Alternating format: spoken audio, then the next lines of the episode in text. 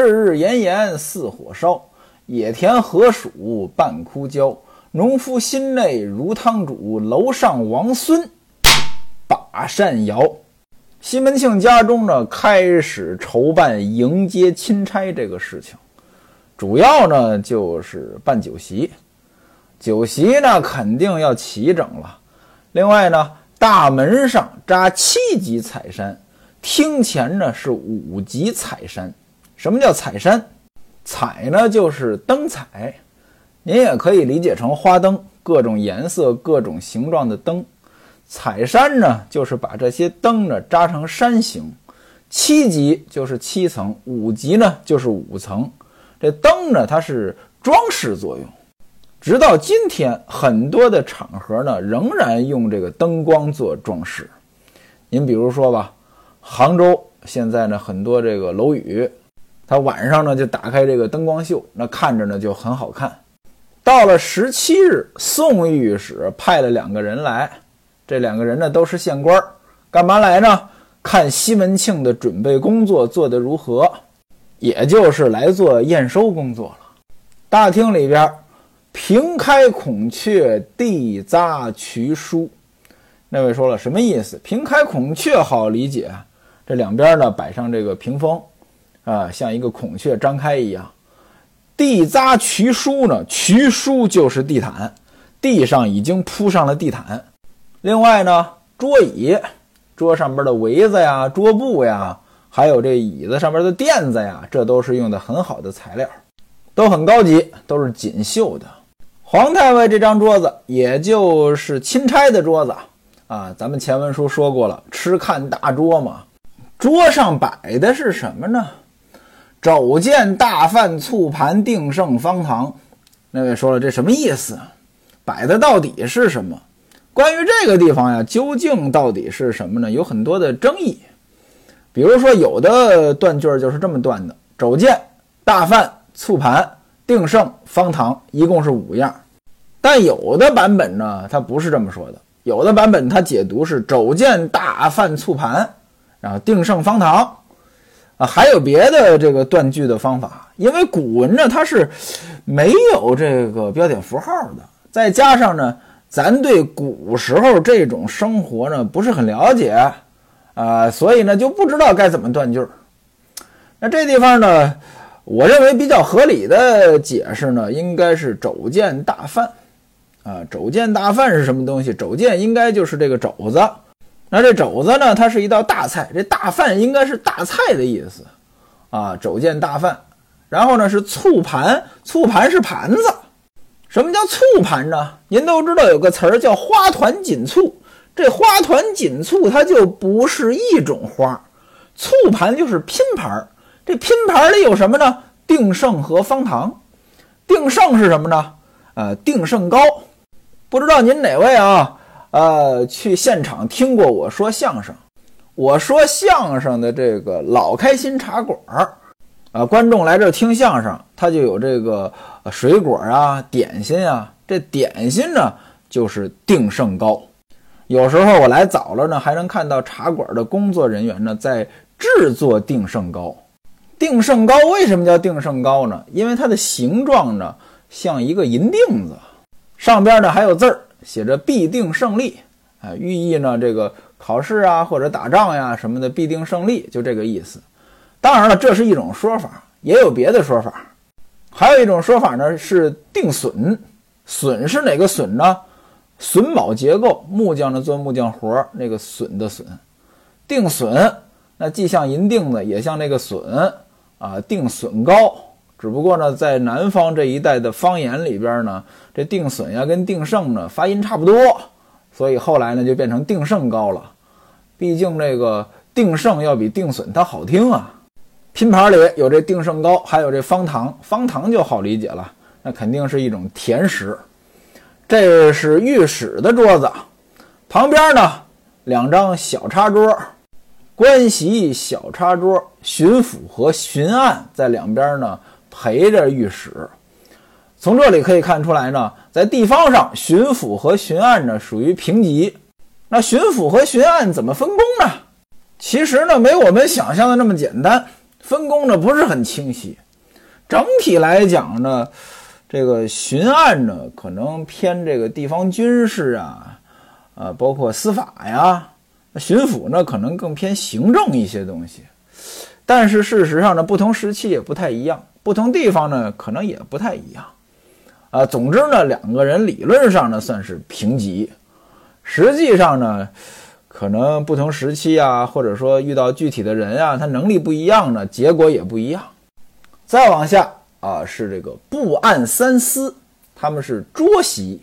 什么叫布案三司？布就是承宣布政使司，按呢提刑按察使司。其实呢，布和案是两司。还有一个呢，叫都指挥使司，这叫三司。在明朝啊，省一级机构，这三司就是最主要的部门。这三司管什么呢？都指挥使司管军事，承宣布政使司管行政，提刑按察使司管司法。再往下呢，就是八府官员。府呢，大概就相当于今天咱们说的地市啊，地级市。啊，市长这八府官员，他们呢，这客厅里就坐不下了啊，在厅外坐。当然了，不是露天啊，有这个大棚。他们的这个桌席呢，也是最低一等，平头桌席，五果五菜。字面上理解，五样水果，五盘菜，大概就这个水平吧。看完之后，西门庆呢，给这二位县官啊上茶，啊，喝完茶，他们呢。回去汇报工作了。转过天来，府案，府案就是巡抚和巡案。这府案的说法呢，体现出一件事儿来，叫做府案一体。因为这二位呢，分工又不是很清晰，啊，级别呢又平级，所以很多地方上的事务呢，要二位呢商量着来。呃，所以经常呢，管巡抚和巡案呢叫府案。府案二人带领着众多官员。到船上呢去迎接，啊，打了一个旗子，钦差，啊，黄旗，打这个旗子什么用呢？就相当于今天咱们去机场接人，啊，迎接某某某，黄旗，那黄旗是很尊贵的，捧着敕书，就是钦差要来的这个文书，后边跟着地方的统治、守御、都监、团练，还有各位的掌印武官，这些人呢都是戎装。一身的盔甲，各领所部人马啊，跟着这些官员们，啊，摆出这仪式来迎接。迎接的队伍呢是数里之远。钦差大臣皇太尉穿的是大红五彩双挂绣蟒，坐着八抬八簇银顶软轿，另外呢打着这个茶褐伞。听这个茶褐，这也是接近于黄色。后边跟着的随从不计其数，队伍很热闹，啊，一边敲着锣，一边打着鼓。黄土殿道，鸡犬不闻，巧彩遁迹。黄土殿道，过去大人物来了，净水坡街，黄土殿道。鸡犬不闻呢，听不到鸡叫狗叫。巧彩遁迹呢，这砍柴的这都看不见了。怎么着？这肯定提前戒严了呀。万一有刺客怎么办呀？得保护好钦差大臣呀。这人马呢，路过东平府，进清河县，县官黑压压跪于道旁迎接。县官都黑压压的，那肯定是来了很多的县官啊，对吧？左右呵斥起去啊，县官给跪着。按理说呢，这个县官给你跪着，你应该说请起什么的，没有。呵斥起去，起开，不用跪了。您看这个官威是很大的啊！一路呢传报啊，报到西门庆他们家家门口。到家门口，那肯定啊，赶紧奏乐呀，声震云霄。大伙儿排好队啊，迎接钦差大臣。西门庆呢，肯定也要穿上这官服了，叫做望尘拱寺。这么多人，黄土垫道，那走起来肯定有这个灰尘啊。西门庆他们这帮人望尘拱寺，在尘土里边这鞠着躬。这么多人，肯定也得走一会儿呢。好一会儿，这些人呢都走过了，太尉才落轿，后面大大小小的官员跟着呢一拥而入，来到大厅之上。进来之后，这儿也有这个乐队接着奏乐。那钦差大臣来了，各级官员呢都来参拜。首先就是府案巡抚，这人叫侯蒙侯大人；巡案宋乔年宋大人。这二位呢是山东地面上的最高长官啊，给太尉行礼。钦差大臣、太尉呢，依礼答之，该怎么还礼怎么还礼。接下来就是山东左布政公共，右参政何其高，右布政陈嗣珍，右参政季侃庭，参议冯廷湖，右参议汪伯彦，廉使赵讷，采访使韩文光，提学副使陈正会。兵备副使雷启元，这是两司官员参见。这些人参见钦差大人，这个太尉就是稍加优礼，稍稍的这么一还礼。接下来呢，就是各府了。东昌府徐松徐大人。东平府胡诗文胡大人，兖州府凌云逸，徐州府韩邦奇，济南府张叔业，青州府王世奇，登州府黄甲，莱州府叶谦，这是八府官员行礼。太尉答以长揖而已，拱一拱手，这就算完事儿了。再往下边，那就是什么？统治啊，制治啊，守御啊，督监呀，团练呀，这些基层官员啊，给太尉行礼呢。太尉则端坐，根本就不还礼。行完礼之后，大伙儿呢各就各位，回到自己的位置，听候吩咐。然后呢，西门庆和夏提刑呢上来呢，这个献茶。他们两个人呢没资格说把这茶呢递给太尉。啊，他们两个人呢，把这个茶呢给这个巡抚和巡案侯大人、宋大人两个人呢，再把这茶呢递上去。下边呢，鼓乐齐鸣，来人呢给这个太尉呢簪金花、捧玉简。簪金花头上插着金花，捧玉简。什么叫简？这个呢，大伙其实不陌生，只不过呢，可能不知道叫什么。这古装剧当中呢。有那么一种像酒杯一样的东西，三个角，然后呢上边有两根柱子。这东西是干什么的呢？这东西是温酒的。它其实呢不是酒杯，但是呢有一些这个古装剧呢，它拍的不讲究，直接拿这个当酒杯。拿这个当酒杯呢，有点类似于今天喝酒的时候呢，直接拿这分酒器喝。当然了，其实这也不是分酒器，不过呢有点类似的这种效果了。这上来呢，先给太尉呢递酒敬酒，啊，把这个见面的酒喝完了，太尉正席坐下，剩下其他人，呃，坐到自己的位置上去。紧接着有人递上节目单来，领导您看看，您想听什么，我们给您演，啊，弹什么曲子，唱什么歌，跳什么舞，啊，反正肯定都很豪华呀。当天演的是什么呢？裴进公就是裴度，唐朝一个宰相。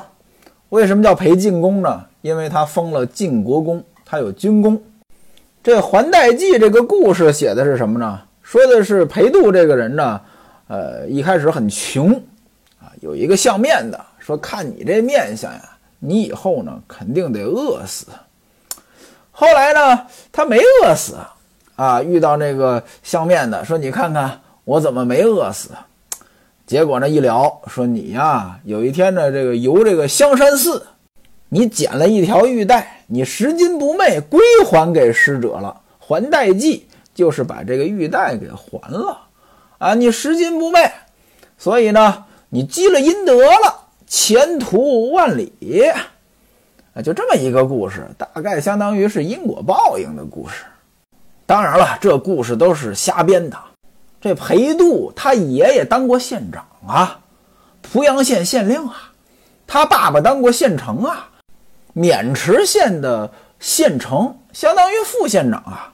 你说这出身的人，他就算家里边不是大富豪，他也不至于穷吧？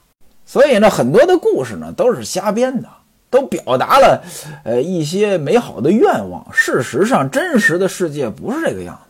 钱钟书先生说啊，卢梭认为寓言会把淳朴的小孩子教得复杂了，失去了天真，所以要不得。我认为寓言要不得，是因为他把淳朴的小孩子教得愈简单了，愈幼稚了。以为人世里的是非的分别、善恶的果报，也像在禽兽中间一样的公平清楚。长大了就处处碰壁上当。这句话出自钱钟书先生的《读伊索寓言》。我跟您说啊，钱钟书先生这句话说的太对了。直到今天，这种现象仍然存在，甚至有一些好几十岁的大人了。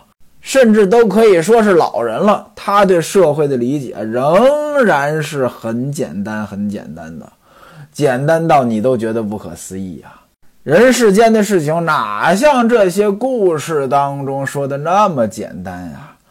就拿还代记来说啊，一个穷小子，呃，就因为拾金不昧，将来就能当上宰相，这怎么可能呢？我跟您说，大概率的情况就是你穷是因为你爸爸穷。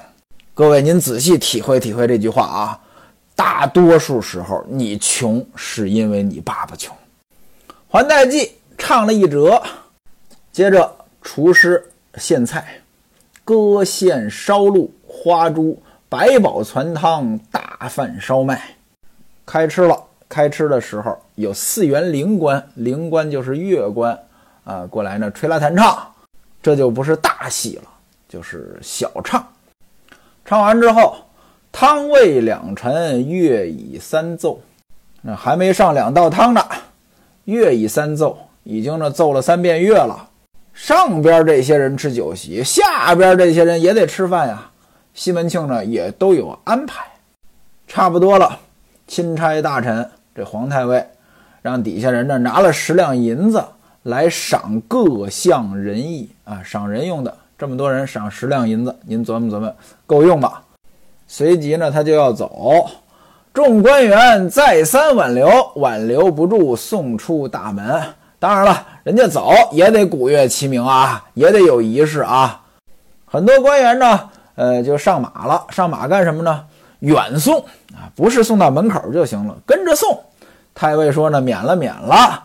于是呢，举手上轿而去。各位，您看啊，这个接待啊，无论做多少准备工作，就为这么一会儿。巡抚、巡按两个人吩咐这些当兵的，让他们呢护送钦差大臣到黄船上，再回来汇报。接下来就是收尾工作了，对吧？他们带来这些东西，安排人呢得带走。啊，回到这大厅之上呢，感谢西门庆说：“今天呢，太打扰你了，感谢感谢。你算算账，花了多少钱？我送来的钱不够，呃，你跟我说，我再给你补上。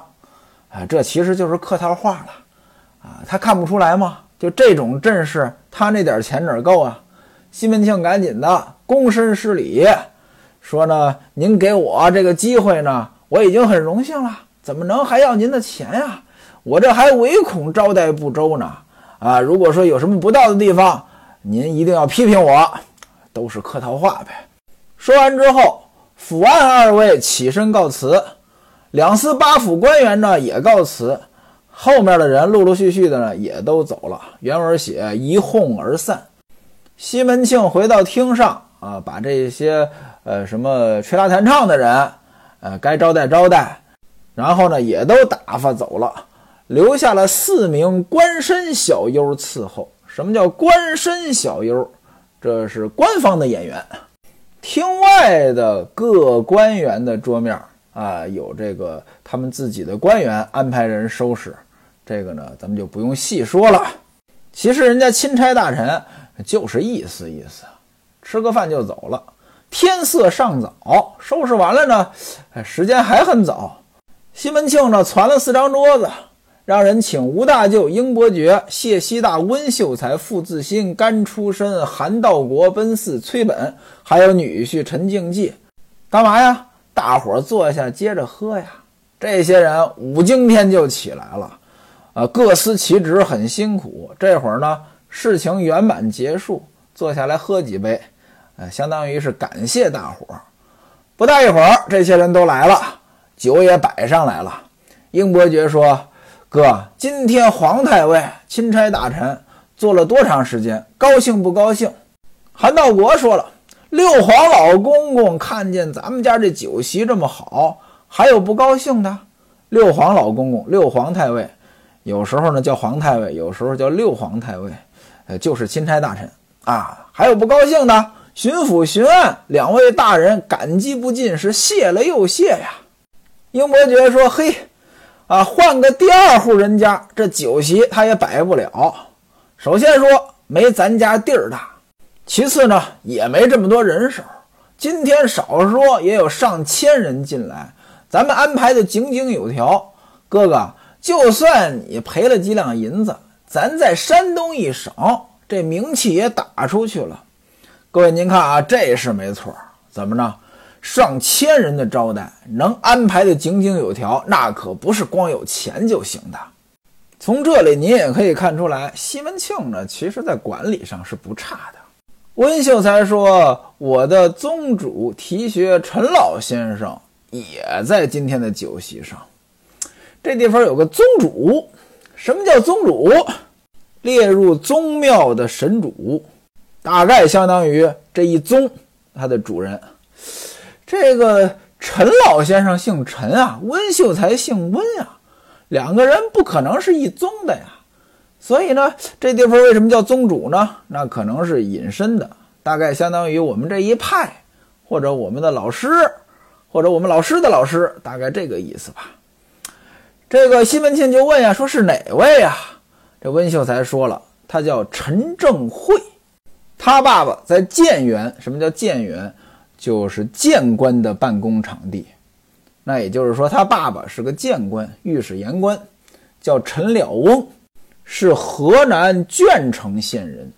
这鄄城县啊，今天还有啊，属于山东省菏泽市下边有个鄄城县。在这个山东和河南的交界处，在《金瓶梅》里边说它是河南的，可见呢这行政区划有过划分。就像这个清河县，在《金瓶梅》里边这是山东的，但是今天呢是河北的。春节的时候我到山东去演讲，我说山东呢是个很神奇的地方，它既能出像孔子这样的圣人，也能出像西门庆这样的无赖。不过呢，我要告诉你们一个好消息，西门庆已经不是山东人了。西门庆的老家清河县已经从山东划到我的老家河北了。结果呢，现场呢，大伙儿就都笑了，说他是河南鄄城县人，十八岁科举，中壬辰进士，壬辰年进士，现在呢是本处的提学副使，极有学问。刚才咱们介绍都来的是谁的时候，提到过这个人陈正会，提学副使是个什么官呢？这官呢是四品官啊，主要管的工作呢就是抓一抓公安呀、教育呀这个领域的工作，但是不是什么公安局长呀、教育局长，相当于分管这一块的工作。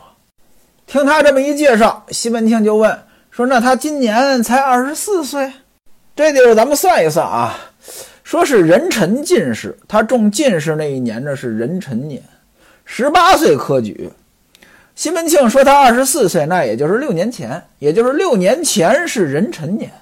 李瓶儿死的这一年呢是丁酉年，您丁酉年往回倒倒六年是哪一年呢？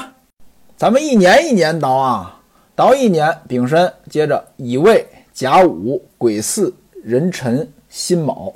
到六年应该是辛卯年，但是说他是壬辰年的进士，所以呢应该是五年，他应该是二十三岁。